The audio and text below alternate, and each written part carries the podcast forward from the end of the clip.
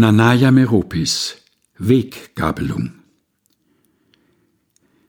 Liebevolles Trauern spiegelt sich in meiner lebensfrohen Seele.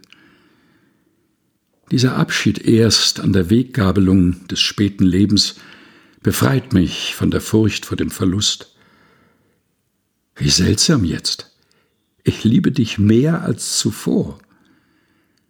Ein entlassener Seelenwind treibt meine Gegenwart vor mir her. Wie nah ich dir bin, so nah im rosenblättrigen Hauch deines Seins. Nanaya Meropis Weggabelung, gelesen von Helga Heinold. Aus dem Buch Lebenslichtspuren, einem Buch, das ein Geheimnis enthält, erschienen im Engelsdorfer Verlag.